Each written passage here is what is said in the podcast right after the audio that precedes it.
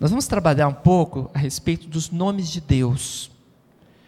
E nós vamos começar falando do Antigo Testamento e vamos fazer relação é, com Jesus Cristo depois. E vamos olhar também é, como Jesus Cristo é referido no, no, Antigo Testamento. Esses são os assuntos que nós vamos tratar é, hoje e amanhã. Você tem é, microfone aqui na lateral, tem microfone aqui também. É, esses microfones nós vamos fazer depois perguntas para vocês, para ver se vocês entenderam direitinho, né? Aí quero ver quem vai ser o primeiro a responder, vamos fazer uma espécie de um jogo. E eu sei que tem gente muito rápida aí, e vamos ver como é que a gente vai ficar. Mas durante o estudo, a qualquer instante, por favor, pode levantar a mão e fazer pergunta, pode interromper à vontade, ok? O objetivo é a gente estudar com muita, muita liberdade. Bem, nomes de Deus, pode seguir. Quando a gente fala de Deus, nós estamos falando de um Deus que é um ser pessoal. É importante entender o que é um ser pessoal. Significa que ele é um ser espiritual. Só é pessoal quem é espiritual. Se é espiritual, é pessoal. Aliás, é difícil você definir um espírito. O que é um espírito? É difícil definir. A definição normalmente é pelo, pela negativa. O que é um espírito? É aquilo que não é material. Não se refere à materialidade, não provém da materialidade, não depende do material. Se não depende do físico, então é espiritual. Esse é o sentido da definição pela negação, pela negativa. Mas existe algumas coisas que para a gente conseguir definir, nós precisamos olhar a virtude e o poder que tem. Isso acontece, por exemplo, com a eletricidade. Quando você pensa em eletricidade, você não pensa numa forma. Qual é a forma que a eletricidade tem? Você não pensa assim. Você pensa o que ela faz. Você pensa no poder dela, que dá choque, que é capaz de iluminar, que é capaz de exercer força para rodar um, um, um motor.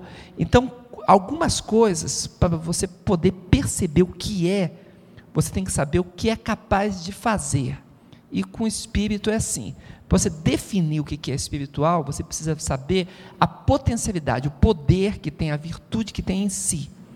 E o poder de um espírito, a gente diz assim: espírito é aquilo que tem inteligência, vontade, sentimento, tem direção própria e tem consciência de si mesmo. Quando essas características estão dentro de um ser, a gente diz assim: esse ser é um ser espiritual. Se não tiver essas coisas, não é espiritual. Por exemplo, você encontra um animal, né? um cachorro. Em casa tem um cachorrinho que minha filha gosta muito, vive abraçada com aquele troço lá. E o nome do cachorro é Lilo. Né? Por mais que você goste da, da, da Lilo, ela não é um ser espiritual. A Lilo, quando morrer, ela vai acabar. A existência dela se esvai. Por quê? Porque não tem um espírito. Eu costumo brincar dizendo que às vezes eu acho que ela é tentada pelo campeta, quando ela fica latindo o tempo todo sem a gente saber por quê, né? Mas isso é só uma brincadeira, porque não existe nada disso, né? Com relação ao cachorro, ele não tem existência espiritual, não tem alma. O máximo que um cachorro tem é uma alma, é diferente, né? Agora, quando é, é, a, a Livro nasceu, ela passou a ter princípio de vida, uma vitalidade. Então, digamos assim, a alma dela é biológica. A alma dela é, é apenas biológica. Então, não tem vida que prossegue após a morte. Assim também é com as plantas. As plantas são assim. Assim acontece com as plantas. São assim por quê? Por que, que as plantas são assim? Porque ela não recebeu aquilo que nós recebemos. A planta não foi instilada nela o sopro do Espírito que Deus deu ao homem. A nós foi soprado das nossas narinas e nós então nos tornamos uma pessoa, porque temos então algo da espiritualidade de Deus, ok? Então nós recebemos isso, então nós somos esses seres diferenciados. Inclusive, quando eu estudava lá na década de 80, os antropólogos diziam bem assim: que haviam três gêneros de seres sobre a Terra: animal, vegetal e mineral, assim que se definia. Não tinha outro. Mas hoje em dia, uma linha de antropólogos já está mudando isso, porque o ser humano é tão diferenciado que agora diz-me assim: gênero animal, vegetal, mineral e humano. Hoje em dia já tem uma linha de cientistas que trata o gênero humano, de tão diferenciado que é o, o, o ser humano. Por quê? Exatamente por causa desse sopro. Então, o homem, o ser humano, ele tem uma espiritualidade. Se ele tem uma espiritualidade, nós dizemos assim, que o ser humano é capaz de pensar, querer, sentir, ter consciência de si mesmo e ter uma direção própria. Então, por isso que dizemos que o ser humano é espiritual. A matéria, o físico, o material, não tem intencionalidade, não tem sentimento. A matéria não, ela não, não tem inteligência. Então, essas aptidões, capacidades que o homem tem, não é inerente à matéria. O homem tem essas capacidades de pensar, sentir, querer, exatamente porque ele herdou isso de uma forma que Deus colocou nele. Está claro isso? Então, quando nós falamos de um espírito, estamos dizendo já a respeito de uma pessoa. E a Bíblia diz com muita clareza que Deus é espírito. Em João capítulo 4, verso 24, diz assim: Deus é espírito, e importa que os que o adorem, o adorem em espírito e em verdade. Quando essa declaração é feita, significa que Deus não aceita uma adoração mecânica. Deus não aceita uma, uma, uma adoração que não tenha uma participação voluntária. Ou nós apresentamos algo voluntário para Deus, ou isso não tem peso espiritual algum. É por isso que a Bíblia diz: se Deus é espírito, então a adoração a Ele também precisa ser com essa mesma potencialidade.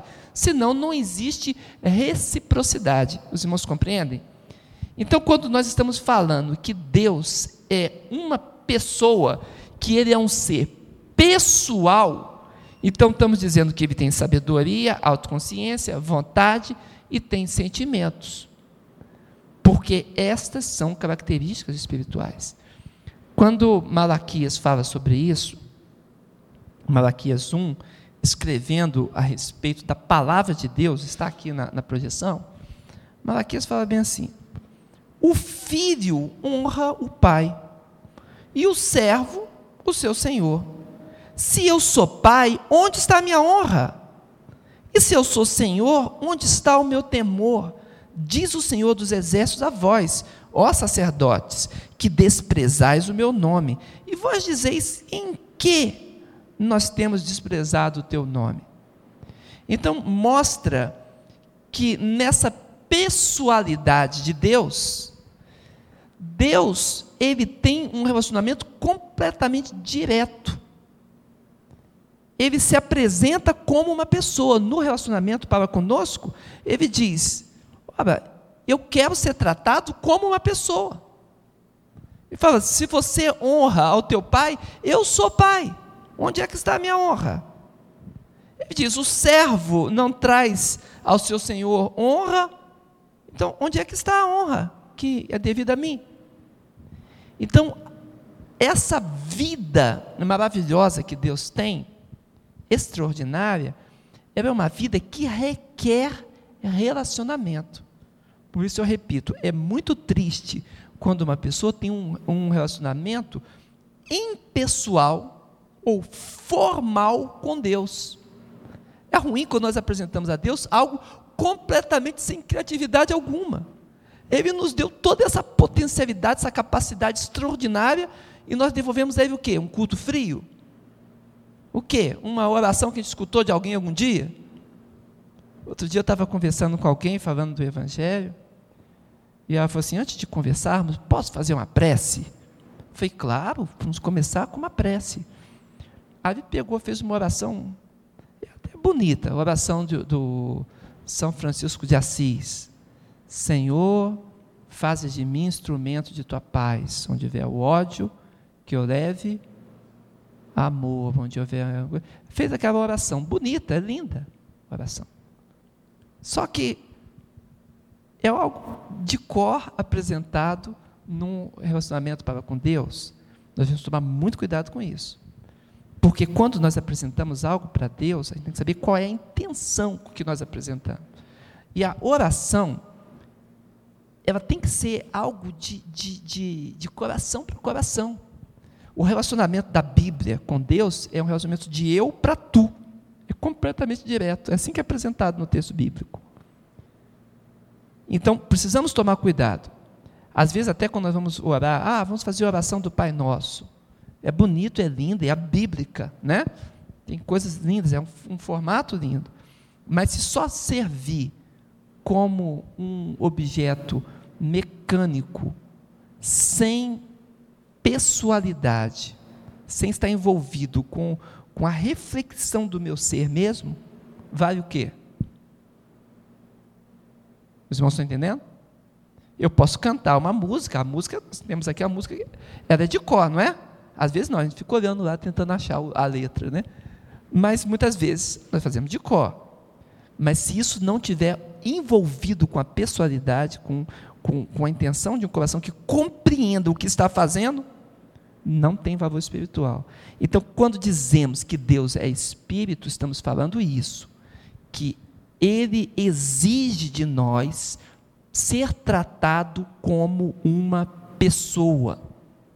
E ele quer receber a sua honra, quer receber o seu amor, quer receber o que cabe a ele. Está claro para todos? Na, na quarta-feira estamos falando um pouco sobre é, o Espírito Santo. O Espírito Santo é Deus, terceira pessoa da Trindade. Tem gente que trata o Espírito Santo de uma forma mais esquisita do mundo. Parece que o Espírito Santo é uma coisa. Eu vi, meu pastor Mateus, eu vi. eu vi pastor num culto assim, vamos dizer, eu ia falar doido, mas vou escutar uma outra um culto diferenciado, entende? Eu vi num culto diferenciado que o, o líder lá, eu acho que era um pastor, ele ia fazer uma oração que ele chamava de oração de poder para abençoar uma pessoa. Então, ele falou assim: olha, a causa dessa pessoa é muito difícil. O problema dela é muito encrencado, muito emaranhado. Ele falou: nós vamos precisar fazer uma bateria. E eu fiquei pensando o que, que seria a bateria. Então, o que, que eles, eles fizeram? Ele pegou alguns irmãos da igreja, os líderes da igreja, colocou os líderes em fila, cada um colocava a mão no ombro do outro, ok? E assim dizia que passava o poder do Espírito Santo de um para o outro. E quando chegava lá na, no final da fila, daquele que estava impondo, ele até tremia assim, meio para poder fazer a coisa, de tanto poder que estava manifestando em fila, em série. Ora, o que, que o pessoal pensa que o Espírito Santo é? Então, nesse, quando faz isso daí, as pessoas estão não estão entendendo bem, né? apesar de que isso é uma expressão religiosa e, e, e, expressa o jeito deles agirem lá mais na prática do que na doutrina, mas não estão entendendo o que é o Espírito Santo. O Espírito Santo não é uma energia dessa que vai passando assim, assim, aí, bum, explode lá na frente. Né? O sentido não é esse. Mas isso tudo é o trato impessoal para com Deus. Segue, por favor. É, então, queremos dizer que Deus é um Deus que se relaciona. Ele se relaciona porque ele é um ser vivo. Acho que uma expressão importante dizermos aqui é que Deus é um ser recíproco. A vida dele é uma vida especial, uma vida que responde. Ele não é um ser apático. Ele não é um ser que a gente ouve sobre ele apenas de um ser distante, igual algumas religiosidades têm, né? Um ser lá meditativo, lá no universo, num canto lá do universo meditando, né? No, com Deus não é assim não.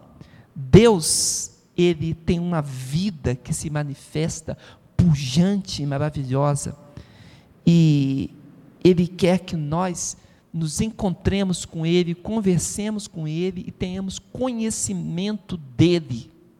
Este é o Deus que nós, nós servimos, um Deus que fala, que age e que reage também.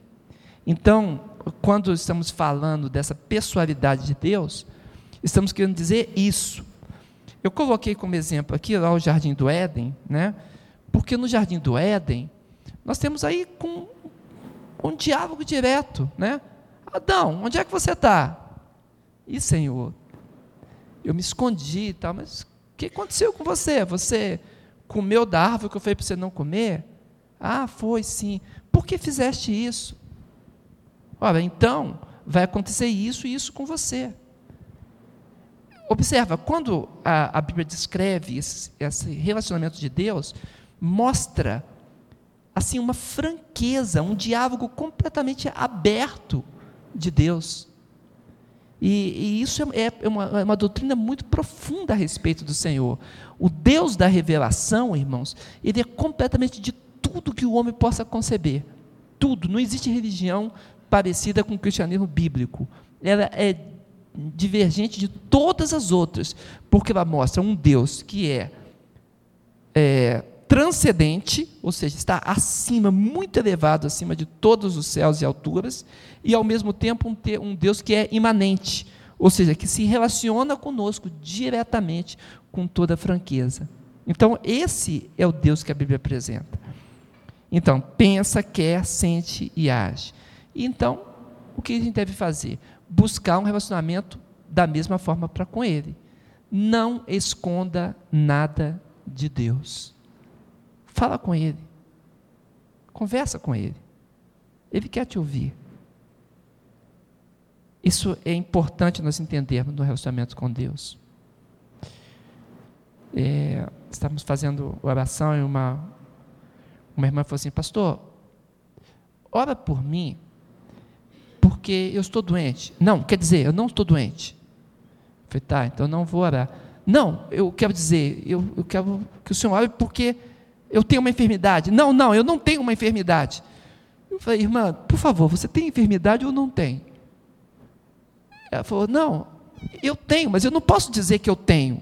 Porque se eu falar que eu tenho a enfermidade, então eu estou dando uma palavra negativa, e aí a enfermidade vai vir sobre mim. Eu falei, mas ela já não está aí? Ela falou, tá, mas eu não posso falar que, eu, que ela está. Os irmãos entendem? Que coisa complicada, né? Seja verdadeiro para Deus, Senhor, estou doente.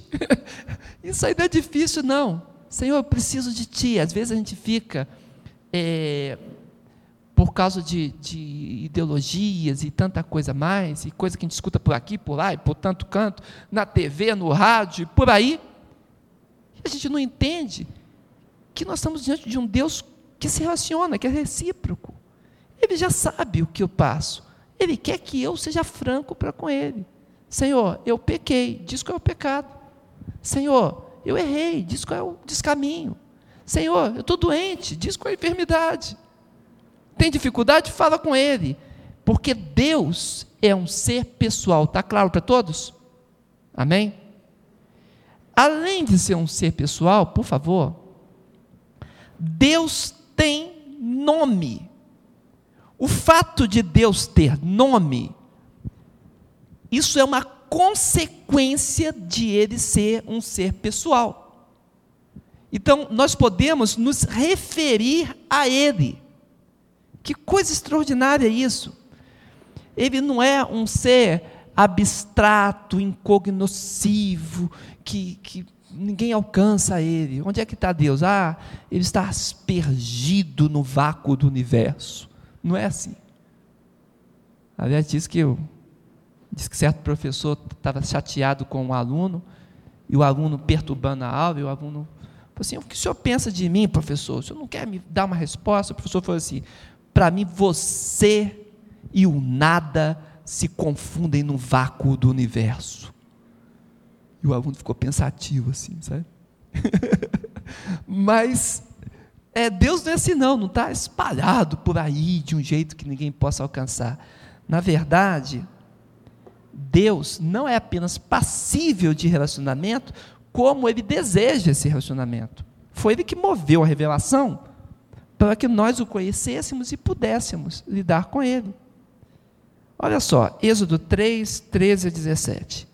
Então, disse Moisés a Deus: Eis que quando eu for aos filhos de Israel e lhes disser, o Deus de vossos pais me enviou a vós, e eles me disserem, qual é o seu nome? Que lhes direi? E disse Deus a Moisés: Eu sou o que sou.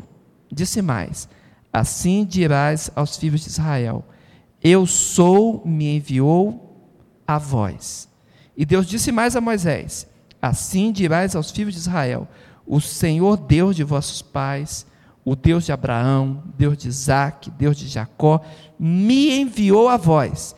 Este é meu nome eternamente, e este é meu memorial de geração em geração. Quando uma cláusula dessa é apresentada de uma forma tão nítida assim, o que, que Deus está falando? Ele está dizendo: olha, eu sou completamente pessoal. Eu tenho um nome, você pode se referir a mim. Eu posso ser apresentado a alguém, e nessa apresentação, é, eu já tenho uma história, eu já me relacionei com outras pessoas. Ele cita aqui Abraão, Isaac, Jacó, e ele diz: e dessa mesma forma é que ele queria buscar e se relacionar com os filhos de Israel. Então, o que nós estamos vendo aqui? Que quando houve uma pergunta direta para Deus sobre qual era o nome dele, ele disse o nome. Ele disse o nome. Então, Deus tem um nome. Ele fala aqui: Eu sou o que sou. Essa é a tradução que se escreve aqui. Eu sou o que sou. Já vamos chegar lá. Pode passar. Essa, esse quadrinho que eu botei aqui no meio é o nome em hebraico pronunciado por Deus a Moisés. Moisés perguntou: quem que eu vou dizer para eles? Qual é o seu nome? Então, essa língua, o hebraico, é uma língua assim muito interessante, assim bem peculiar. Por quê? Porque é um, uma língua que não tem necessidade na escrita de usar vogais. Não precisa de vogais. Na realidade, se você for ali é, é, é, no setor comercial, tem uma banca ali que vende jornal israelita. Então você chegaria e vende para a comunidade israelita. Fala, eu quero um jornal israelita. Ele vai te dar um, um jornal, e você olhar as, as letras lá, não tem vogal nenhuma, só tem consoante. Porque na prática o judeu não precisa da, das vogais, só usa consoantes. Era assim antigamente, aí por volta do século VI, porque o judeu estava tentando falar de novo o hebraico, teve uma influência muito grande do aramaico, e por causa disso eles precisavam voltar para a sua língua original. Aramaico, irmãos, é uma língua parecida com o hebraico, mas não é a mesma língua, não. Aliás, hoje nós diríamos assim, é o siríaco. O siríaco seria o aramaico daquela época lá. Esse, esse aramaico é uma língua falada por povos árabes, começando ali do, do, do sul da Mesopotâmia, passando ali pela, pela Arábia Pétrea, até chegar ali na fronteira com o Egito, todos aqueles povos que tinham ali no meio falavam o aramaico, a língua do Arã, daí Arã, aramaico, ok? Então esta língua é uma língua muito parecida com o hebraico. Como os judeus eles saíram da sua terra e foram cativos até Babilônia e passaram ali 70 anos cativos, então eles se envolveram demais com aquela língua que os povos ao redor falavam. E eles então passaram a falar o aramaico. É, nem todos os judeus, depois dos 70 anos, voltaram para Israel. Muitos ficaram na Babilônia. Babilônia, Egito, se dispersavam por aquelas terras. Só quem voltou foram os judeus que os rabinos hoje chamam de judeus zelosos. Eles têm uma estatística, é uma estatística de tradição. Eles dizem que a cada sete pessoas que voltou para Israel, uma era ou levita ou sacerdote. De cada sete, uma ou era levita ou era sacerdote. Então, daí, é, eles creem que por isso houve aquele espírito farisaico da época de Jesus Cristo, porque quando eles retornam, então, com essa percentagem tão grande de pessoas religiosas, eles constroem, então, é, é, em cima da lei, a sua nação, né? E pronunciando a, a leitura várias vezes ao dia e essas coisas todas. Mas os irmãos observam, eles se envolveram com aquela nação e como no hebraico não tem as vogais, só tem a consoante, eu tenho ali a primeira da direita para a esquerda, ok? Aquela primeira, primeira lá é o, o iud ou iod, são duas pronúncias. Ela corresponde ao y. No português, a gente, como é uma consoante e, e, e não funciona como, como vogal, então nós, em vez de usarmos o Y, nós usamos o J, entendeu? O J. Então, o primeiro seria ou Y ou J. A segunda, o Re, é o H, da direita para a esquerda.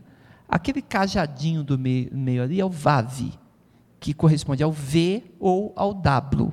E a última repete, é o H, parece uma casinha, né? Com uma janelinha aberta. Então eu tenho é, Y, H, V ou W e H novamente. Bem, os judeus receberam uma ordem de não pronunciar o nome de Deus em vão. Como eles erravam muito, eles passaram a usar o menor possível, o menos possível, a pronúncia do nome de Deus. E ao invés de falar o nome de Deus, a pronúncia que tinha, eles diziam assim, Senhor, que em hebraico significa Adonai. Na verdade, Adonai é meu Senhor. Adon seria Senhor. Então eles diziam, Adonai. Olhava para ali, ali está escrito outra coisa. Mas ele, ele, em vez de falar com medo de pronunciar o nome do Senhor em vão, ele dizia então, Senhor, Adonai. Está claro? Com essa escolha deles, o tempo passou, foram para outra nação, passaram a falar uma outra língua, esqueceram como se pronunciava o nome de Deus. Não é interessante? Mas não é só o nome de Deus, não. Vários nomes eles esqueceram como pronunciar. E quando chegou no século 6 depois de Cristo, uns judeus de uma família e de uma profissão é, é, de escribas inventaram as vogais. Eles criaram as vogais com o objetivo de que as pessoas pudessem, então, colocar as vogais nos nomes e aprender a falar. E foi assim que os maçoretas é, colocavam, então, é, é, vogais ali. Qual a vogal que eles colocaram? As vogais da pronúncia de Adonai. Eles pegavam o, o A, pegavam o O e pegavam o, o, A de novo e ficou assim, entendeu? Então a pronúncia ficou assim: é, I, A, O, A. I, A, O, Vá. Entendeu? E com essa pronúncia, I, A, O, Vá, foi que acaba chegando para o português depois o quê? Geo, Jeová. Mas essa pronúncia não é a pronúncia corretíssima, não. Foi uma, um jeito de pronunciar numa época histórica. Quando? Do século 6 depois de Cristo até mais ou menos o século 12 depois de Cristo. Então eles passaram, o movimento maçorético aconteceu nessa época, e passaram a pronunciar o nome. Bem, este nome, com essas quatro letras, tetragrama sublime, foi ensinado a eles, Êxodo 27, não tomarás o nome do Senhor teu Deus em vão, porque o Senhor não terá por inocente o que tomar o seu nome em vão. E eles passavam então a ter muito zelo e muito cuidado. Hoje em dia a gente vê piada com o nome de Deus, né? A gente vê tanta coisa. Outro dia eu vi um. Estava assistindo um programa humorístico na televisão, vejo muito pouco, por causa do tempo. Mas eu, eu coloquei, acho que é o programa do Tom, se eu estou enganado. Os três minutos que eu estava lá assistindo, já tinha uma brincadeira, uma piada com, com Deus. Entendeu? E botava um, um velhinho de barba. Eu mudei na não quis saber mais de nada. Entendeu? Porque que coisa esquisita. Não se brinca com, com as coisas sagradas, ainda mais com a pessoa do nosso Deus. Então, o zelo estava lá. Pode seguir. Eu tentei explicar aqui de uma forma que você possa discernir um pouquinho. Está lá o hebraico em cima e a transliteração para o português, ok? A setinha só quer dizer que no hebraico começa de lá para cá e no português daqui para lá. Então a primeira letra é Y, depois H, W V e H de novo. Está claro para todos? E Deus disse a Moisés que o nome dele era o quê? Eu eu sou. Eu sou. Assim direis aos filhos de Israel. Eu sou seria um jeito de você transformar um verbo em substantivo. Porque o verbo é o verbo ser. Então, quando a pergunta é feita a Deus, ele pega esse verbo ser e transforma num substantivo. Então, ele criou um nome especial para ele ainda naquela história do hebraico, ninguém tinha se referido dessa forma ao, ao, ao verbo ser. Então Deus pega esse verbo e transforma no nome, ok? No substantivo próprio. Então isso eh, ficou conhecido como o nome pessoal de Deus. É aquele nome que, que na Bíblia às vezes é, coloca simplesmente Senhor. Aliás, é, cerca de 90% das vezes que na nossa versão, no Antigo Testamento, está dizendo assim: disse o Senhor, falou o Senhor, então o Senhor disse, eu sou o Senhor. Cerca de 90% das vezes que isso é dito, a palavra que está lá é qual? Esse nome aí, que a gente pronuncia assim, Iavé. Fala comigo. Iavé. Iavé é a pronúncia corretíssima. Mas você pode falar também com o J, que o português usa. Javé. Pode ser também Javé ou Iavé. Seria a pronúncia desse nome aí. É chamado de tetragrama sublime. Quatro letras e sublime porque se refere ao nome de Deus. Claro para todos? Podemos continuar? Então, segue, por favor. Como nós dissemos, essa pronúncia de Jeová ou Jeová, desconhecida dos antigos judeus, se baseou na utilização da palavra Adonai. Deixa eu só dizer a história para você. Como nós estamos falando, o, o, judeu, ele não pronunciava, tinha zelo de pronunciar. Até hoje, não sei se vocês sabem, se alguém aqui é de família judaica ou tem amigos judeus, o judeu não gosta de falar o nome de Deus, até hoje. Né?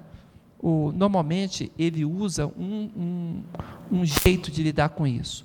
Ele não fala mais Senhor, ele fala assim, o nome. Hashem, em hebraico. Então ele fala assim, é, é, Baru Hashem Bendito seja o nome, Baru Hashem. A gente fala, bendito seja Deus. Mas eles não falam assim. Então, eles colocam o nome, fica bem sublime, né? Assim que ele se refere, né? É que, que o nome abençoe você. Porque o nome de Deus reflete a pessoa de Deus. Então, até hoje existe um zelo, um cuidado muito grande na pronúncia do nome de Deus. Agora, você observa, o que, que ele fazia? Ele pegava, aliás, esses pontinhos que estão embaixo do nome Adonai que eu coloquei aqui, está vendo? Aqueles pontinhos ali é que são as vogais, as vogais ficam embaixo, entendeu? São chamados de sinais maçoréticos, né? Então, esses sinais, criados pelos maçoretas no século VI depois de Cristo, esses sinais, então, é uma espécie de uma muleta, um jeito para ensinar quem não conhece o hebraico a falar o hebraico, entendeu? Porque na prática a pessoa decora qual é a pronúncia e lê rapidamente as, as, as consoantes sem necessidade das vogais. É, nós fazemos algumas coisas assim no português com siglas, né? Onde você trabalha? Ah, STU, né? Então já está claro, só tem ali aquelas três consoantes, mas a gente sabe o que é o STU. Ah, você trabalha? Ah, trabalho no, no... mais o quê? Hã? MP, né? E para a gente funciona. Com eles é assim também. Fala consoante e já está entendido o que, que é, né? Então fica rápido para eles. Eles gostam de raciocínio rápidos. E quando a pessoa está aprendendo é que bota aquele nome grandão, tal, tal. Tá claro para todos, né? É, no, essas vogais de Adonai, quando os maçoretas começavam, eles não queriam dizer assim, ó, o nome de Deus é Jeová. Eles não queriam fazer isso. Eles colocavam embaixo do nome Yahvé as, as vogais de Adonai, para que quando a pessoa lesse, ela lembrasse que ela tinha que falar Adonai e não Yahvé, entende? É uma lembrança. Só que o tempo passou e passou todo mundo a usar aquilo diretamente, e acabou que o nome Adonai, que significa Senhor, eu coloquei aqui do que é derivado, olha só, vem de Adã, né, a raiz Dum, julgar, governar. Inclusive a tribo de Dan, né? Dan vem também mesma raiz, né? De julgar e governar. Apresenta esse nome Adonai, Deus, como o regente, aquele a quem todas as coisas estão sujeitas e perante quem o homem se apresenta como servo. Então, quando alguém chama Deus de Senhor, deveria entender que o nome Senhor implica em senhorio. Só que na cultura ocidental, a gente chama assim, ah, o Senhor Isaías, Senhor Daniel, né? o Senhor Silas, a gente não faz isso? E quando né, a senhora Márcia, e é, quando a gente vai falando essas coisas assim, confunde um pouco, né? Parece só um pronome de tratamento, mas no caso lá não. Implicava completamente em submissão. Chamar de Senhor significava, olha, eu aceito a tua autoridade. Eu vou dar exemplo de Saulo de Tarso. Saulo não respeitava Cristo, de jeito nenhum, a ponto de perseguir as igrejas do Senhor. Ele vai no caminho de Damasco, porque ele estava mandado dos principais sacerdotes para prender cristãos. Ele tinha, inclusive, participado como autoridade da matança de Estevão. E ele descreve isso depois no testemunho dele. Mas quando a luz de Cristo brilha, e ele disse no testemunho dele, no livro de Atos, que a luz brilhou mais do que o sol do meio-dia. Então ele reconheceu o senhorio de Cristo. Não foi assim? Aí ele cai por terra. Alguns dizem que cai do cavalo, né? A gente não sabe se ele estava de cavalo, como é que ele estava. Que caiu, caiu. E, aliás, eu estava lá na cidade de Viçosa e o padre, o cônego, estava dando um estudo bíblico na praça. E ele falou assim: qual, digam-me agora vocês, qual foi o apóstolo que caiu do cavalo? O cônego disse lá em, em Viçosa, em Minas Gerais. Aí ficou todo mundo calado, né? Aí falou assim: se tivesse um protestante aqui, ia dizer logo. o cônego falou, né? Aí eu estava passando, levantei a mão, falei assim: olha, foi o apóstolo Paulo, não sei se do cavalo não, mas que caiu, caiu mesmo, porque a Bíblia diz ele, se está afirmando que a Bíblia diz, deve ser protestante. e muito engraçado o cônego lá de, de, de Viçosa. Mas ele cai por terra. Qual foi a pergunta dele? Quem és tu? Senhor. Está lá em Atos 9. Quem és tu? Senhor. Imediatamente ele admite o senhorio. A resposta foi quem? Eu sou Jesus a quem tu persegue e duro para ti é recalcitrável contra os aguilhões. Quando ele recebe aquela palavra, ele já sabe que o senhorio pertence a Jesus, já reconhece Jesus como, como Senhor Deus e ele vai então obedecê-lo até a sua morte. É assim com você também? Amém? Amém. Deve ser com todos nós.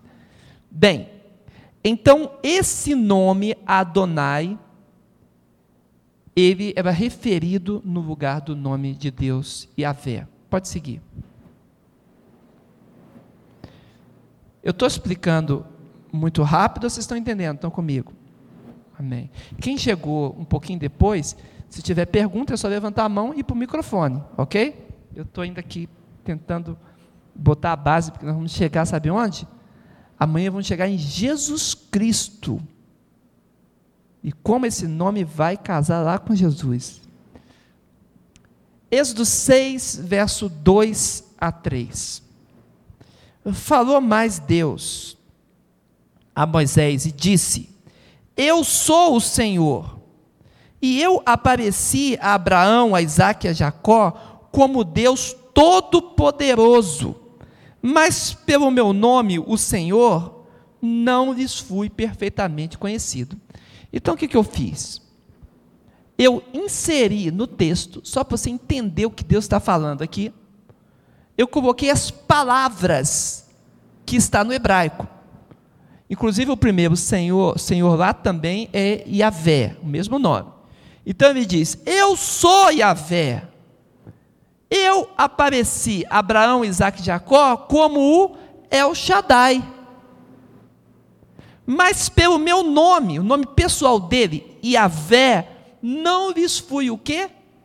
Perfeitamente conhecido. Ainda que o nome Yahvé apareça em algumas oportunidades antes de Moisés, eles não tinham discernimento da profundidade disso. Foi só quando Deus fala a Moisés e diz: Esse é o meu nome eternamente, é que eles vão sentir o impacto e vão perceber que a revelação a Israel era muito superior do que qualquer outra revelação que Deus já tivesse feito em tempos anteriores.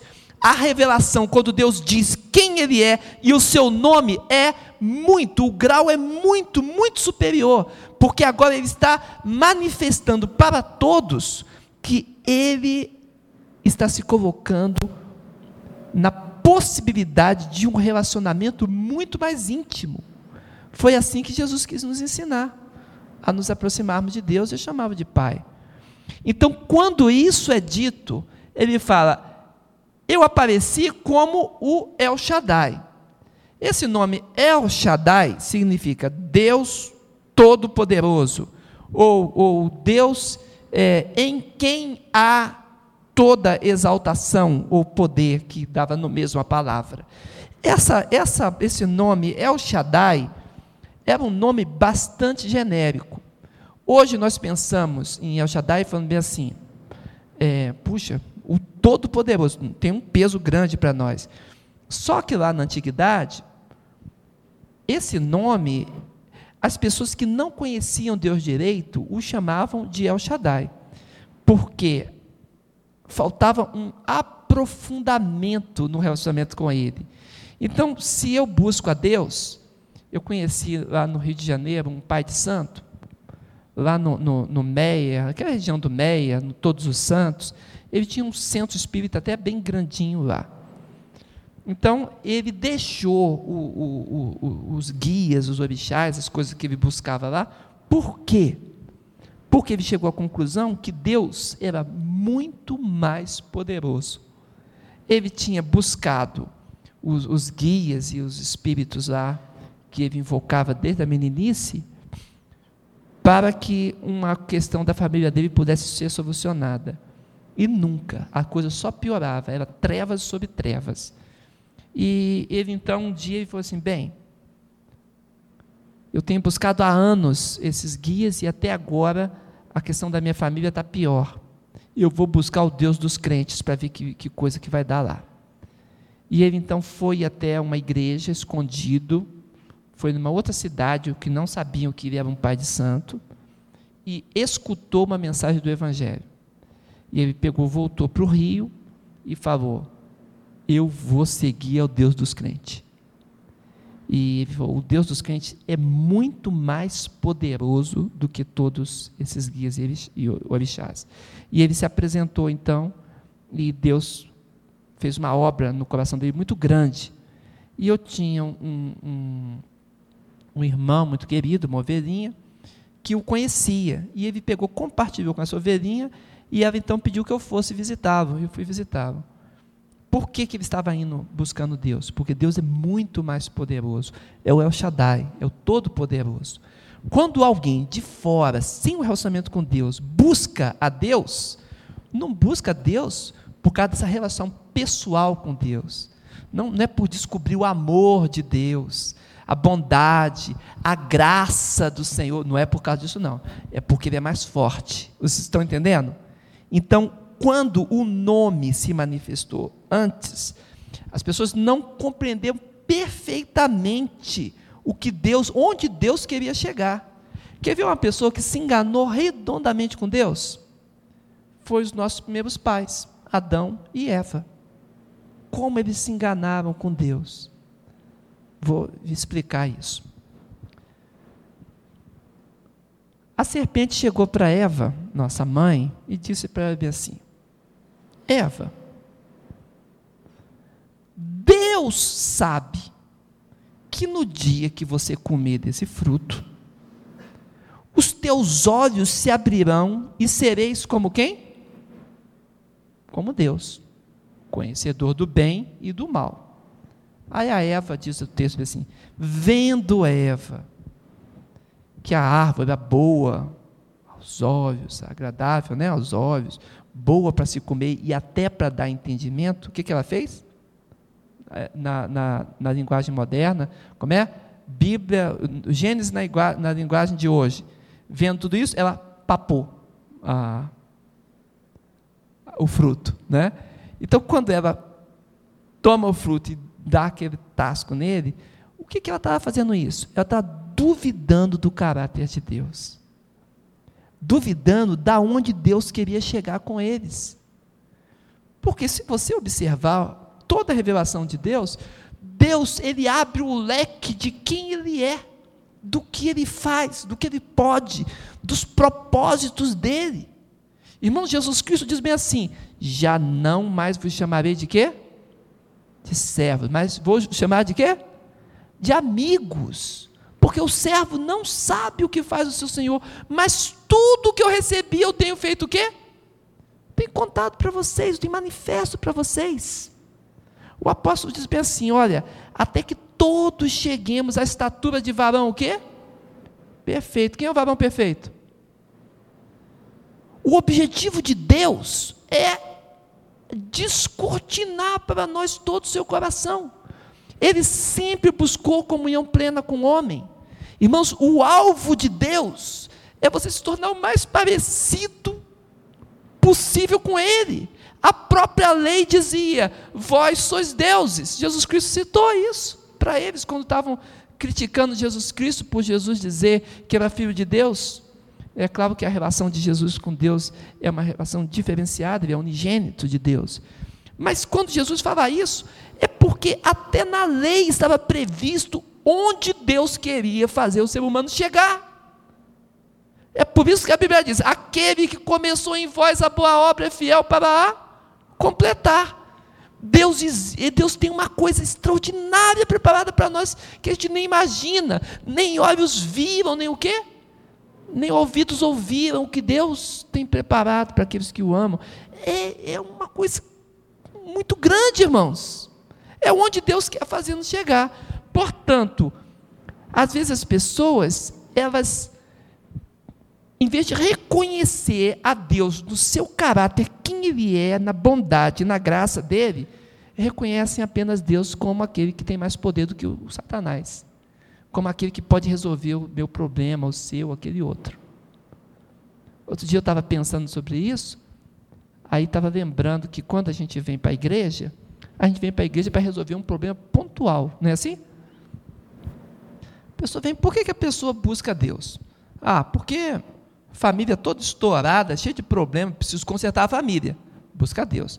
Ah, eu tenho uma enfermidade. Busca Deus. Ah, porque eu tenho um gênio difícil, gênio complicadíssimo. Busca Deus. Mas o que? Entendeu? Todo enrolado, vou morrer. Busca Deus. Não é assim, irmãos. As pessoas buscam a Deus por um problema pontual. O que significa na nossa história? Que nós estamos buscando o El Shaddai, ok? Aquele que é poderoso para fazer tal, tal, tal. É isso que nós buscamos.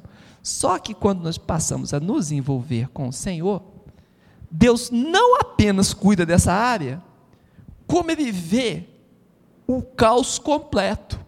Ele percebe áreas que a gente nem estava imaginando que nós temos problemas, mas Deus está vendo.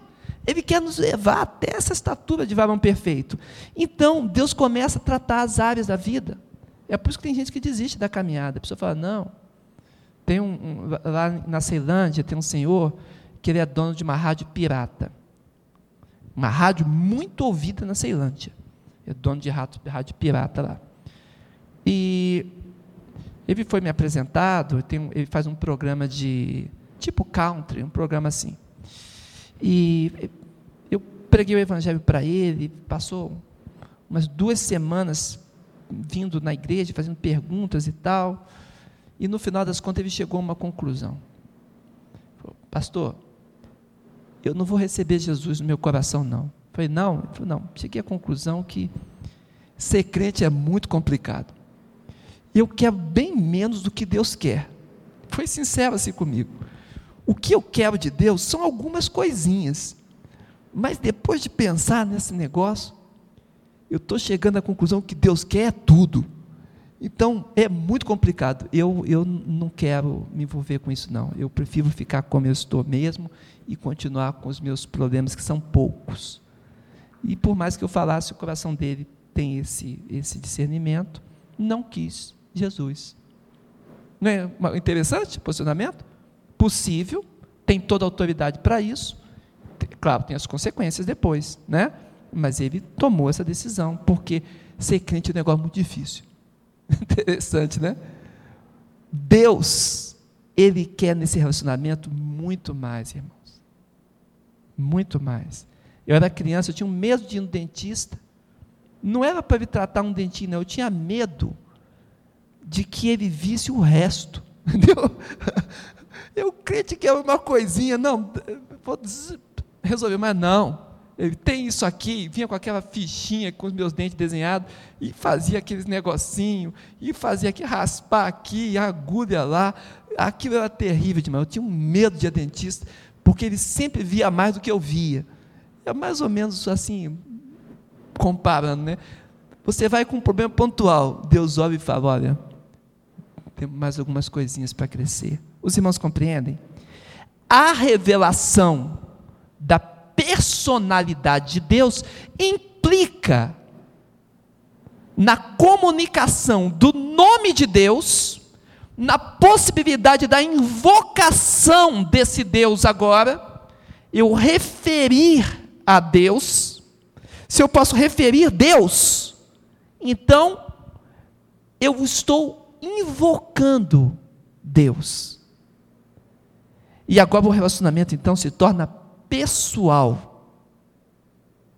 Pessoal. Foi isso que Deus ofereceu.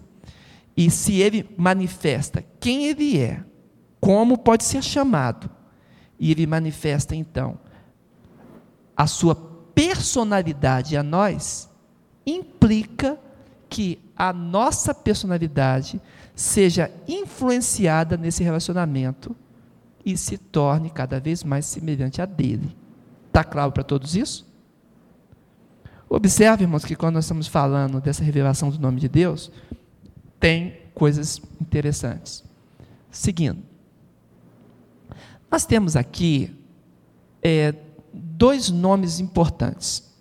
Em cima é o nome El, lembra que sempre é da, da direita para a esquerda, tá? El, e embaixo Elohim, que algumas pessoas, até hoje eu não sei por que, gostam de falar Elohim. Está errado. Só se fosse rete. Como é o re, o H não aspirado, o nome certo é Elohim e não Elohim. Mas esse nome El, ele é um nome muito forte, significa Deus, significa o primeiro, o Senhor, o forte. Ele é referido da pessoa de Deus 250 vezes no Antigo Testamento. Elohim é o plural. Eu tentei colocar o El embaixo do Elohim, para você ver que são as duas primeiras letras, mas aí quando eu fiz a formatação, ele tum, veio para cá. Mas o nome Elohim, ó, El e Elohim, é o plural de El, indicando ou uma coisa ou outra. Ou indica a pluralidade, mostrando que existe de mais, mais de uma pessoa envolvida neste nome, ou significa uma majestade muito grande. A referência a uma majestade muito grande, que poderia ser colocado também na pluralidade. Bem, esse nome de Deus, que é tão forte dessa forma, ele teve um derivado, que é o nome Eloá. Observa, El, eu coloco no plural, Elohim. E agora, de Elohim, não de El, eu posso então voltar para o singular. Em vez de ficar El, fica Eloá. Eloá, que é uma forma poética, completamente poética de se referir a Deus. Poucas vezes acontece na Bíblia, mais relacionada a poesias, a cânticos. Aí você vai encontrar a forma Eloá, forma singular de Elohim. E eu tenho uma curiosidade aqui para os irmãos: o nome Alá. Já viram hoje, os árabes falam, né? O Alá, Alá me dá um camelo, Alá me dá um. Não tem essas coisas assim? Pois é.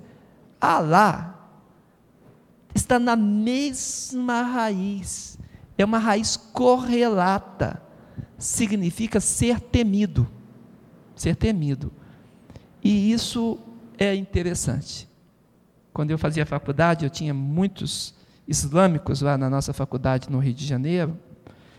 E um dia eu falei assim, vocês ficam brigando aí tanto aí com o judeu, mas vocês deviam sentar um pouco, meio que vocês são primos, né?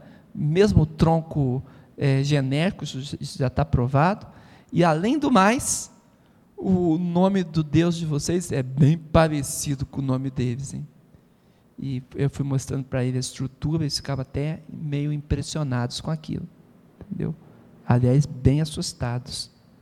E eu levei várias vezes na igreja e tudo, enquanto estava no Rio, porque chocou eles o fato de que Alá é de raiz correlata de Eloá.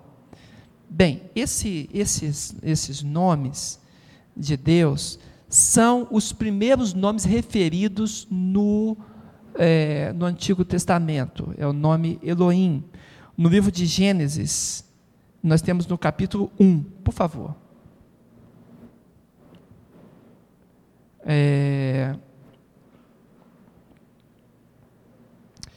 Eu não coloquei aqui, me perdoe, eu pulei a, a figura. Aguarda um pouquinho antes de colocarmos aqui. Você está com a sua apostila? Na sua apostila, você vai ver, eu acho que é a página 4. Página 3, desculpa. Página 3. Primeiro capítulo de Gênesis. Eu coloquei a figura aqui só para ficar claro para todos eu tenho aqui esse nome Elohim, sempre da direita para a esquerda. Essa primeira letra aí que parece um X é o Aleph. Ele não tem pronúncia. Como se fosse um H, mas é, é, para eles eles tinham só muitos anos antes. Atualmente não tem mais também não. Depois vem o L, o H, o I e o M final, Elohim. Esse nome Elohim é que começa a Bíblia. Aqui está escrito bem assim: Bereshit bara Elohim et Hashamaim veet haaretz. Primeira linha. A, a, significância seria bem assim: é, em princípio, bará é o verbo para criar, é um verbo especial, referido a criar, sem você ter matéria para criar, ou seja, criar do nada.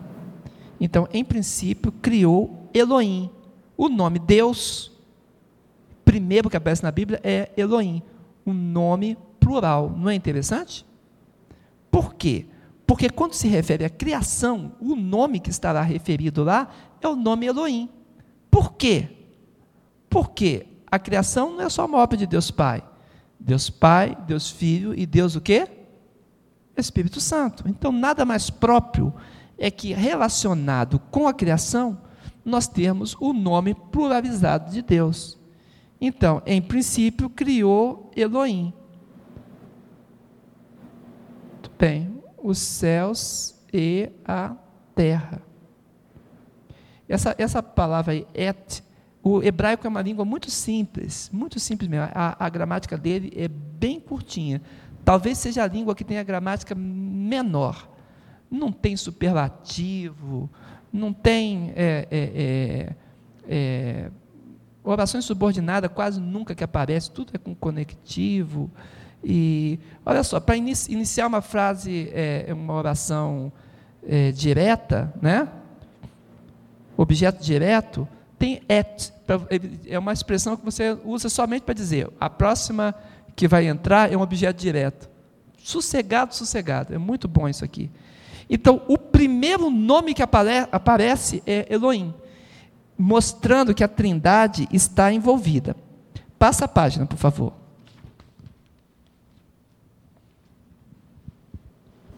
E logo no segundo capítulo, página 4, está escrito lá em cima. Já encontramos, além da forma Elohim, o surgimento do tetragrama, que pronunciamos como Javé ou Yavé. Demonstra a tendência da inspiração bíblica pela valorização do relacionamento rico e profícuo da comunhão com Deus. Então, quando vai descrever a criação do homem, que é exatamente o que está aqui, então não apenas a forma plural, mas também a forma pessoal, porque Deus se manifesta muito pessoalmente tratando esse homem e cuidando dele desde o princípio. Mostra atenção diferenciada. Por isso, os dois nomes estão aqui, tanto Yahvé quanto Elohim. Não é interessante? Bem, pode seguir.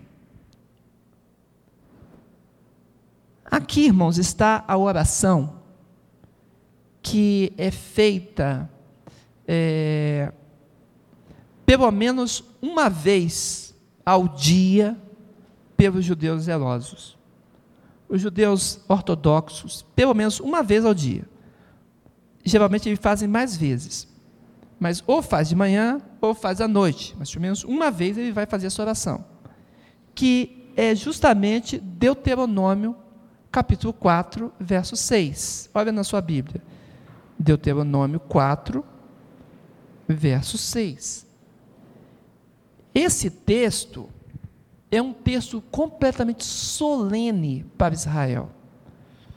Porque o jeito, aquela primeira expressão lá em cima, chamar, observa que, olha, na prática não tem vogal. Quem tem prática de ler já percebe que não precisa, é fácil. Porque você já está na prática, então as vogais só atrapalham. Você lê mais rápido com as consoantes. Então, lá em cima está escrito, está escrito o chamar, chamar. Chamar é você fazer bem assim, ouve.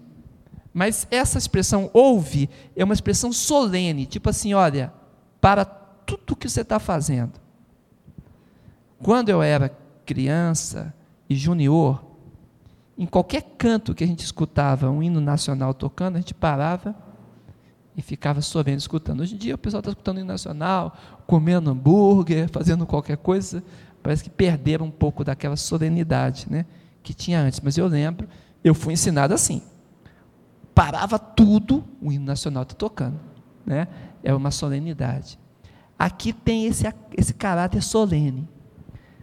Esse ouvir aí, essa chamada, ouve, ó Israel é uma chamada de, de silêncio para prestar atenção numa cláusula importante que vai ser dita, ok? Então ele fala chamar Israel, esse nome embaixo, Israel que falamos hoje, é o mesmo, mesmo escrita, mesmo jeitinho. Então chamar Israel, O Senhor, está vendo ali? Só que o nome o Senhor, está na mesma direção, eu coloquei as palavras na mesma direção. É Yahvé. Observa, para a nossa Bíblia, seguindo a tradição de quando encontrar o nome de Deus, pronunciar Senhor, Adonai, a mesma acontece, entende?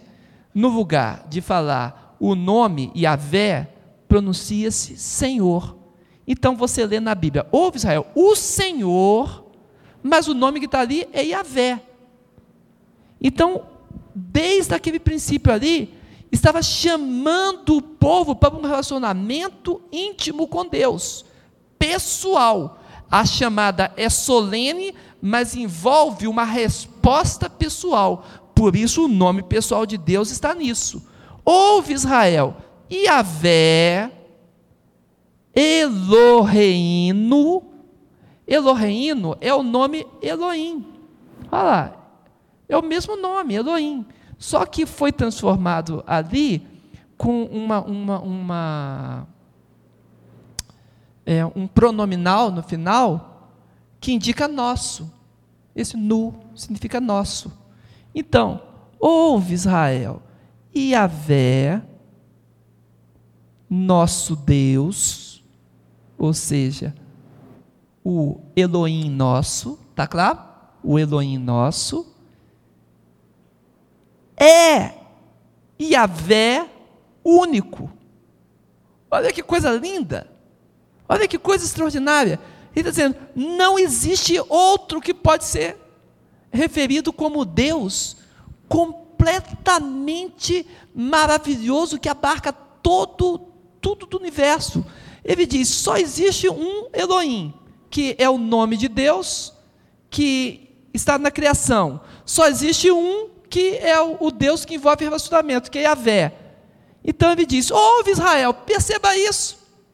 O Senhor que criou tudo, estou fazendo uma exegese aqui, o Senhor que criou todas as coisas, o Deus que fez o universo todo, Ele, Ele é esse que manifestou o nome para vocês, é aquele que abriu o coração para que você tivesse um relacionamento íntimo com Ele. E Ele é o único. Essa palavra errad, que está aqui embaixo, o último nome, né, errad, ele significa, é o único, de forma plural. Plural. É como, como é, é, você fala assim, não é, é, é, uma coisa só, é um, um conjunto. Para o hebraico você tem um para um, so, um sozinho, solitário, e um para um conjunto. Igual no inglês. No inglês não tem assim? Você fala unit, como é que é a professora? Unit e unity, né? Ou você fala um palito de fósforo ou uma caixa de fósforo. Mesma coisa. No, no, no, no hebraico você tem essa possibilidade.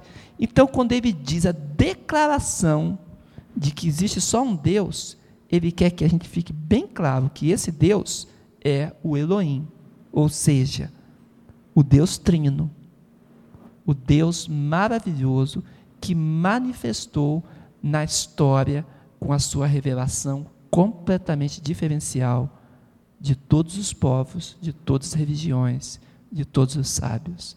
Só existe um Deus, irmãos. E Ele é o teu Deus. Amém? Lição que eu aprendi com meu pai quando eu tinha quatro anos de idade. Lá no Cruzeiro Velho, sentado lá assistindo televisão, um negócio desse tamanho assim. Uma televisão charmosa, pra gente, a, a televisão a cores, para vocês que são mais novos aí, sabe como é a televisão a cores antigamente? A gente botava um plástico assim, com várias cores da frente. Quem lembra disso? ele fala assim, acha engraçado, mas era assim mesmo. TV a cores. Por que aquela coisa? Tinha um plástico na frente com as cores. e a gente via aqui, ih, papai comprou aquilo, botou na TV. E eu estava vendo TV com meu pai, tudo colorido, né? A cara do artista vermelho, o asfalto verde, né? tudo assim, que negócio, né? E, e o céu era sempre azul, né? E eu, eu olhando aquela TV ali, assistindo um, um Bang Bang com meu pai, Bang Bang, que a gente assistia muito antigamente, os filmes eram tudo de Bang Bang. Meu pai falou assim: Valdeir, olha lá. O que, que você fala aqui sobre o mocinho? Ah, pai, o mocinho é bom demais. Ele falou assim: olha, olha, olha se acaba a arma do revólver dele. Eu falei, não, do mocinho não acaba nunca. Não acaba nunca. Ele falou assim, pois é, o mocinho às vezes não precisa nem recarregar. Ele tem sempre bala na arma. Era assim antigamente. Hoje que é mais real, acaba, ele está com o revólver, né? Mas antigamente não era assim, não. Ele falou assim, e qual é outra coisa que você observa aí? Eu fiquei observando, observando aquilo, aí falou assim, o mocinho não perde nunca. O mocinho sempre ganha no final. Eu falei, é isso mesmo, pai. Fiquei todo alegre. A gente estreando aquela tela, né? E meu pai explicando a moral do filme para mim de Bang Bang. Aí quando acabou o filme, ele falou, Valdeir, chega perto de mim que eu vou fazer uma oração com você. Eu cheguei, ele me abraçou. Falou, Valdeir, Deus é o mocinho. Você está do lado do mocinho. Você também não vai perder nunca. Nunca vai acabar a munição para você guerrear contra o inimigo. Você está do lado do mocinho. Eu tinha uns quatro para cinco anos, abraçadinho com meu pai ali. Ele foi orou comigo, falou: Senhor, coloca no coração do meu filho que ele está do lado do mocinho. Irmãos, nunca esqueci aquela oração nem aquela ministração. Até hoje, quando as coisas estão difíceis, que eu estou em meio de luta, eu lembro do meu paizinho eu estou do lado do mocinho, amém? Estou do lado do mocinho. Pensa nisso. O Deus que criou o universo, que fez tudo isso que você vê, que quer relacionamento pessoal, é o teu Deus. Você está do lado do mocinho, do Deus eterno, todo-poderoso, mas que habita no teu coração. Quem pode dizer glória a Deus? É, irmão, você é maravilha purinha do Senhor. Por favor, estou chegando no final. Esse é meu último quadrinho. É... Por isso, podem ser feitas algumas composições. Amanhã eu vou mostrar muitas composições. Você tem aí. Eu peguei uma lista com bastante, eu não sei se tem todas, mas tem bastante nome composto aí depois. Mas aqui, para a gente chegar nesse ponto que estamos, eu coloquei alguns. Alguns nomes compostos a partir de El, que significa Deus. Então eu tenho Elberite, Deus que faz pacto ou aliança. El Elion, Deus Altíssimo. Lembra que El é Deus. Amém? No sentido de o primeiro, o forte, né? o Senhor. Então, El Elion, Deus Altíssimo. El Neemã. Esse apóstolo que eu coloco aí é quando existe aquelas letras que não tem no português. Então, não pronuncia no português, não tem pronúncia para nós. Eu boto o tracinho. Então, é o Neman, Deus de graça e misericórdia. É o Nocê, Deus de compaixão. É o Roland, Deus eterno, da eternidade. É o Cana, Deus zeloso. É o Roi, Deus da vista. É o Salei, Deus é minha rocha, meu refúgio. Irmãos, esses nomes de Deus foram se manifestando na experiência de Israel com Deus. Então, presta atenção numa coisa: os nomes de Deus não são invenções humanas. Alguém ficou pensando, como é que eu vou chamar Deus? Não foi assim, não. Os deuses pagãos, os deuses das religiões, são nomes inventados e, e, engendrados, e às vezes tem alguns nomes que não pega bem, não cai certo. Hum, com o Senhor, não. O nome que se refere a Deus faz parte da revelação de Deus a nós. E a revelação mostra a pessoa de Deus, a vontade de Deus e os atos de Deus. Então, através do nome de Deus, eu tenho parte da revelação de quem Deus é. Então não é uma invencionice de alguém, como foi criativo os judeus, não. Deus mesmo manifestava para os seus servos quem era ele. E eles iam entendendo, interpretando e apresentando sentido nesses nomes.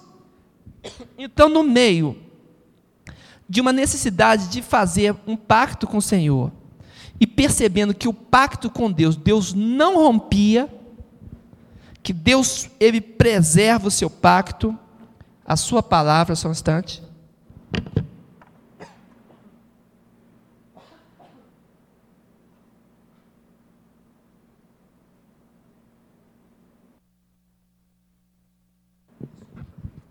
Perdoa aqui, a garganta que deu um tilt.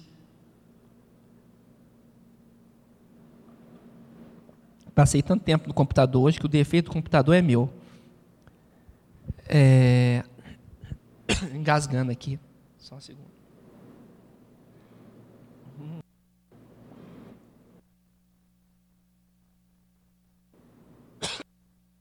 Perdoa. Secou de repente aqui tudo aqui. Mas o que acontece é o seguinte: dentro da experiência com Deus, quando eles viam que Deus preservava a sua promessa, e a Bíblia fala: olha, ainda que o homem seja infiel, o Senhor é o quê? Fiel. Então a conclusão disso é que Deus é Deus de pacto. Entende? Esse é o sentido. As pessoas hoje cantam. É, Girei, Rafa, girei, Rafa, e não sei o que, e tá, e tá, e tá, e coloca um monte de nome hebraico, às vezes sem nem entender o sentido das coisas. Mas o sentido do nome tem a ver com a experiência. O que, que adianta eu falar Rafa, Girei, Nissê, Nissan? Não, Nissei é outra coisa, né? Nissi.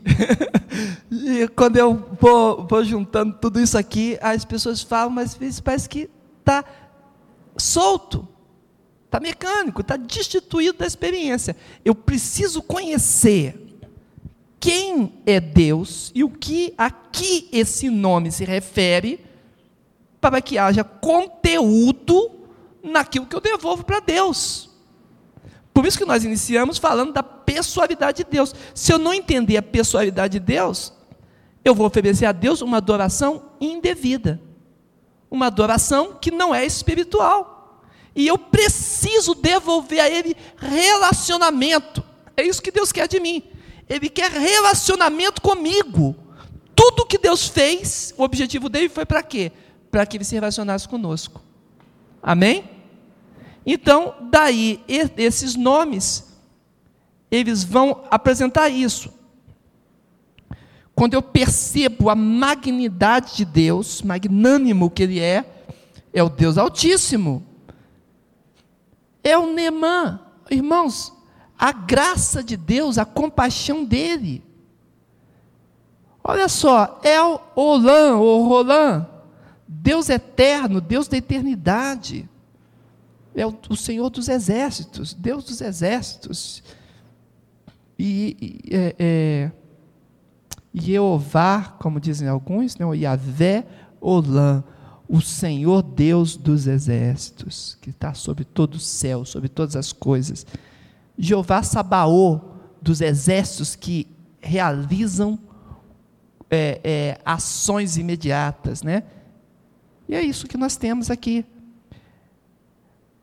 Deus da vista é o Roi. Eu só vou entender isso quando eu compreender o que, que significa isso. Deus apresentar-se a mim, um Deus que se apresenta, que a presença dele é perceptível a mim. Aí eu vou entender Deus, Deus da vista. Eu vou entender Deus como a minha rocha. É o Salei. Deus é rocha minha. Por que, que ele é rocha minha? Porque na experiência que eu tive, ele me manteve firme. Ele não me deixou abalar. Então eu compreendo Deus como rocha. Rocha minha é o Senhor. Os irmãos estão entendendo? Então o relacionamento com Deus dá conteúdo à revelação que Deus apresenta de si mesmo. Amém? E aí, o próximo quadro, só para ficar bonitinho aí na frente. Graças a Deus ninguém fez nenhuma pergunta, mas tem? Por favor.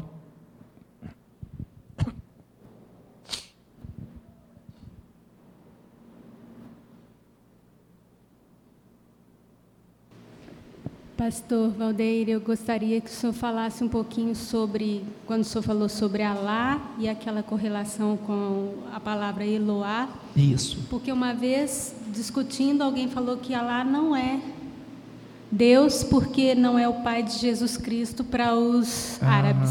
sim. Então eu queria saber, é só uma raiz ou Só tem aquele, raiz. aquela relação com aquele fator Melquisedeque? É uma revelação mesmo e Alá é realmente o Deus criador de todas as coisas, eles só não conhecem toda a revelação.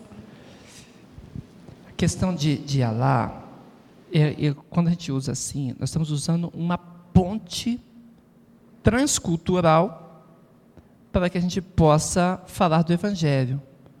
Então, o fator Melquisedeque em si, para quem é, é, quer ler um livro interessante, eu vou dar um conselho para os irmãos. Leia o fator Melquisedeque, escrito por Dom Richard. Alguém já leu aqui? Fator Melquisedeque? Anota aí que o, o livrinho bom, é um livrinho fininho assim, de antropologia missionária. Ele mostra chaves culturais em diversos povos e tribos e tudo, e através dessas chaves foi possível evangelizar os povos. É, nós devemos tomar cuidado com um negócio chamado sincretismo. O que é o sincretismo? Sincretismo é quando convivem dois valores religiosos paradoxais é, é, no mesmo, no mesma, na mesma personalidade. Então, o que acontecia, por exemplo, o, o, o negro af- africano, na época da escravatura, ele não podia é, manifestar a sua religião livremente. Religião africana, com seus, seus deuses da- que ele tinha lá, dos povos de onde eles vieram. Por quê? Restrições, estavam ali escravizados e tudo. Né? Então, para que eles pudessem ter liberdade de cultuar os seus deuses, o que, que eles faziam? Sincretismo. Eles pegavam os deuses da outra religião, no caso o cristianismo católico romano, e ele utilizava aquelas figuras, aquelas imagens, e dizia: Ó, parece com o fulano de tal. Por exemplo, pegava o São Jorge e falava: Ó, tá aqui, um santo que tem, usa uma espada, né? E é guerreiro. Assim, bem, nós temos lá um Deus que também tem uma espada e ele é guerreiro. Então, ele usando a imagem de São Jorge, ele se referia a ele como Ogum, que é o nome que eles dão lá, africano. Então, os dois valores convivi- conviveram juntos. São paradoxais, mas eles juntavam as duas coisas e faziam como se fosse um. Então, isso é um sincretismo. Então, esse valor sincrético, ele não, não, não dá certo no cristianismo. Não dá certo. A Igreja Católica aceitou isso, mas foi um erro histórico dela. Paga altos dividendos até hoje por essa confusão que ela fez com os santos e mais as divindades no mundo inteiro. No mundo todo foi feito isso. Agora, isso vem da onde? Isso é antigo, os gregos faziam isso. Diziam assim, ó, você tem um Deus grande aí, qual é o nome dele? Ah, o nome dele é, é por exemplo, Odin, né, nos nórdicos. Pois é, o nosso Deus maiorzão lá, o que manda, a gente chama de Zeus. Então, se você chama o grandão teu de Odin e nós chamamos de Zeus, vão trocar a figurinha. Toma aqui o nosso Zeus, dá aí o seu Odin e pronto, é um Deus só. E a gente convive e adora os dois como se fosse um só, sincretismo. Quando os gregos dominavam a Palestina, eles chegavam na Palestina e usavam o mesmo esquema, fizeram isso com o mundo inteiro. Chegavam na época dos Macabeus, os irmãos devem conhecer bem a história, e chegavam em plena Palestina, olhavam para o templo lá de Jerusalém e falavam assim: ó, vamos fazer o seguinte, vocês chamam o Deus de vocês de Avé, nós chamamos de, de Zeus. Então, vamos trocar a figurinha. Queriam colocar o símbolo de Zeus dentro do templo de Jerusalém, para dizer que Yahvé era Zeus. Sabe o que aconteceu? Para quem ainda não teve curiosidade de olhar essa história, eles colocaram lá o símbolo e levantou-se um sujeito chamado Judas Macabeu, pegou uma, uma faca, faca de cerimonial de, de matar o, o, o novilho, e matou foi o oficial grego que fez isso, e ainda matou o judeu que estava ajudando ele a oficiar a cerimônia de sincretismo. E aí chamou todos os judeus zelosos e falou: quem for zeloso que me siga. Estamos em guerra santa contra os gregos. E aconteceu o um movimento de guerrilha durante a época dos Macabeus, que culminou com a libertação política da Palestina contra o grande império ocidental grego, por incrível que pareça. E a história vai mostrar que desses é, é, judeus zelosos, eles esperavam que dali saísse o Messias, da família dos Macabeus, mas os reis é, é, é, vão piorando cada vez mais e desgringolou tanto a coisa que quando os, os romanos entraram na Judéia, não teve uma resistência dos judeus. Os judeus convidaram os romanos a invadirem a Palestina, entendeu? A invadir, porque a, o governo do, do, do, da família Macabeu tinha perdido toda a moralidade naquela época e toda a capacidade de gerenciamento, que eles falaram: ah, não, por favor, vem um estrangeiro e faz uma coisa melhor aqui para nós. E foi assim que Augusto entrou e fez aquela bandaleira toda, sem precisar que fosse feito. Até hoje, os judeus odeiam o período dos romanos, na época deles, a destruição que fizeram. Agora, o que eu quero dizer? Isso aí é sincretismo, entende? Dizer que é a mesma coisa. Alá é um Deus que tem uma história. Ele não é, não, não é o mesmo Eloá, Elohim, não é o mesmo. Ele tem uma história. O que, que aconteceu com, com Alá? Ali na, na, na, na Arábia, principalmente Medina, ali tinha muitos, muitos deuses, eles eram politeístas. Aí Maomé disse que recebeu uma revelação de um deus chamado Alá, que era representado por uma lua, era o deus Lua. E ele então, por isso que na bandeira deles tem a lua sempre, já viram? Sempre tem a, a lua com um negocinho, porque desde aquela época antiga. E ele falou assim: é, Alá será o Deus Supremo. E proclamou a Guerra Santa, quebrou todos os, os, os deuses, divindade, tempos, invadiu tudo, e esse movimento cresceu dessa forma extraordinária, e Alá então se tornou um só Deus. Não é que ele era um Deus único, ele era um Deus que sobrepujou os outros. Quando nós temos uma religião com um Deus único, nós chamamos de monoteísmo em antropologia religiosa. Monoteísmo, que adora um Deus só. Quando tem um Deus que sobrepuja outros deuses que eram crença deles mesmos, nós chamamos de enoteísmo. O que aconteceu com, com Alá foi isso. É o enoteísmo. Venceu os outros deuses, quebrou o tempo de todos eles implantou aquela religião. Hoje em dia ninguém lembra mais que Alá veio de lua, né? Ninguém lembra mais, só tem os símbolos lá, mas ninguém lembra. Então, hoje é uma religião monoteísta, que tem um Deus só. Mas tem toda essa história. É o mesmo Deus? Não. Não. Então nós podemos fazer, usarmos a, a, o fator é, transcultural para nos referirmos e falarmos: olha, vamos buscar então da onde vem essa raiz e como nós podemos é, invocar o Deus verdadeiro. E aí nós podemos trabalhar. Agora, dizer simplesmente que Deus é lá não dá certo, assim como não podemos dizer que o Espírito Santo é o. o, o, o esqueci o nome dele aí, da macumba que tem também. Qual é o nome? Esqueci. Que bom. Então, não é sincretismo, é valor transcultural para início de conversa. Eu estava na internet conversando com um, um pai de santo, evangelizando ele pela internet, e eu disse para ele o seguinte: você sabia que o nome Exu vem de Yeshua? Ele falou, não. Aí eu estava provando para ele que o nome Exu, que é uma, uma, uma, uma divindade, um orixá da macumba, a quem ele serve, vem de Yeshua, que é o nome hebraico do Messias. Aí mostrei para ele como que aconteceu na história e tudo mais, e que ele poderia buscar agora adorar Yeshua, que se manifestou como Jesus no Novo Testamento. E não a divindade trocada, trocava a divindade. Mas como é que foi isso? Porque os judeus habitavam ali no norte da África, fizeram colônias imensas ali. Eu fui explicar para ele como aconteceu. Conclusão: essa pessoa recebeu Jesus como seu Salvador. O nome dele é Carlos Henrique, Deus o abençoou e ele hoje é um servo de Deus.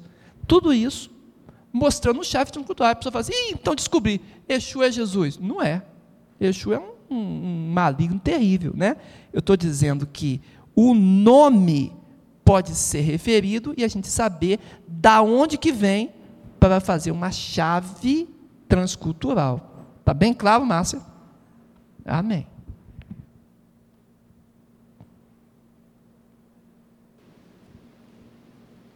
É, maçoretas é, é, aquelas vogais embaixo das palavras? Isso, isso. É, olha só, os maçoretas são, é uma escola rabínica. Maçoreta é uma escola rabínica que criaram aqueles sinais que são chamados sinais maçoréticos. Ok? São as vogais, justamente. Aliás, foi do movimento dos maçoretas que nós vamos encontrar depois é, é, a, a, chamada. Oh, Jesus, qual é o nome? É, Vulgata. Veio do mesmo movimento. Sim. Pastor, a palavra Deus. Né? Deus. É um conceito, é um nome. A palavra, a palavra Deus, né? É um nome. É um nome. É um nome. É só explicar uma coisa. Existem algumas palavras que elas têm conceitos extraordinários. É aquilo que a filosofia chama de categorias, né? Diz que as categorias são difíceis de definição. Elas podem ser é, é, explicadas, mas não completamente conceituadas. Palavra de Aristóteles, né? Então, ela é uma categoria. Ela é um nome de Deus, mas ela traz em si um conteúdo completamente extraordinário, de conceitos extraordinários. Quer ver uma coisa engraçada? Nós vamos ver amanhã sobre isso.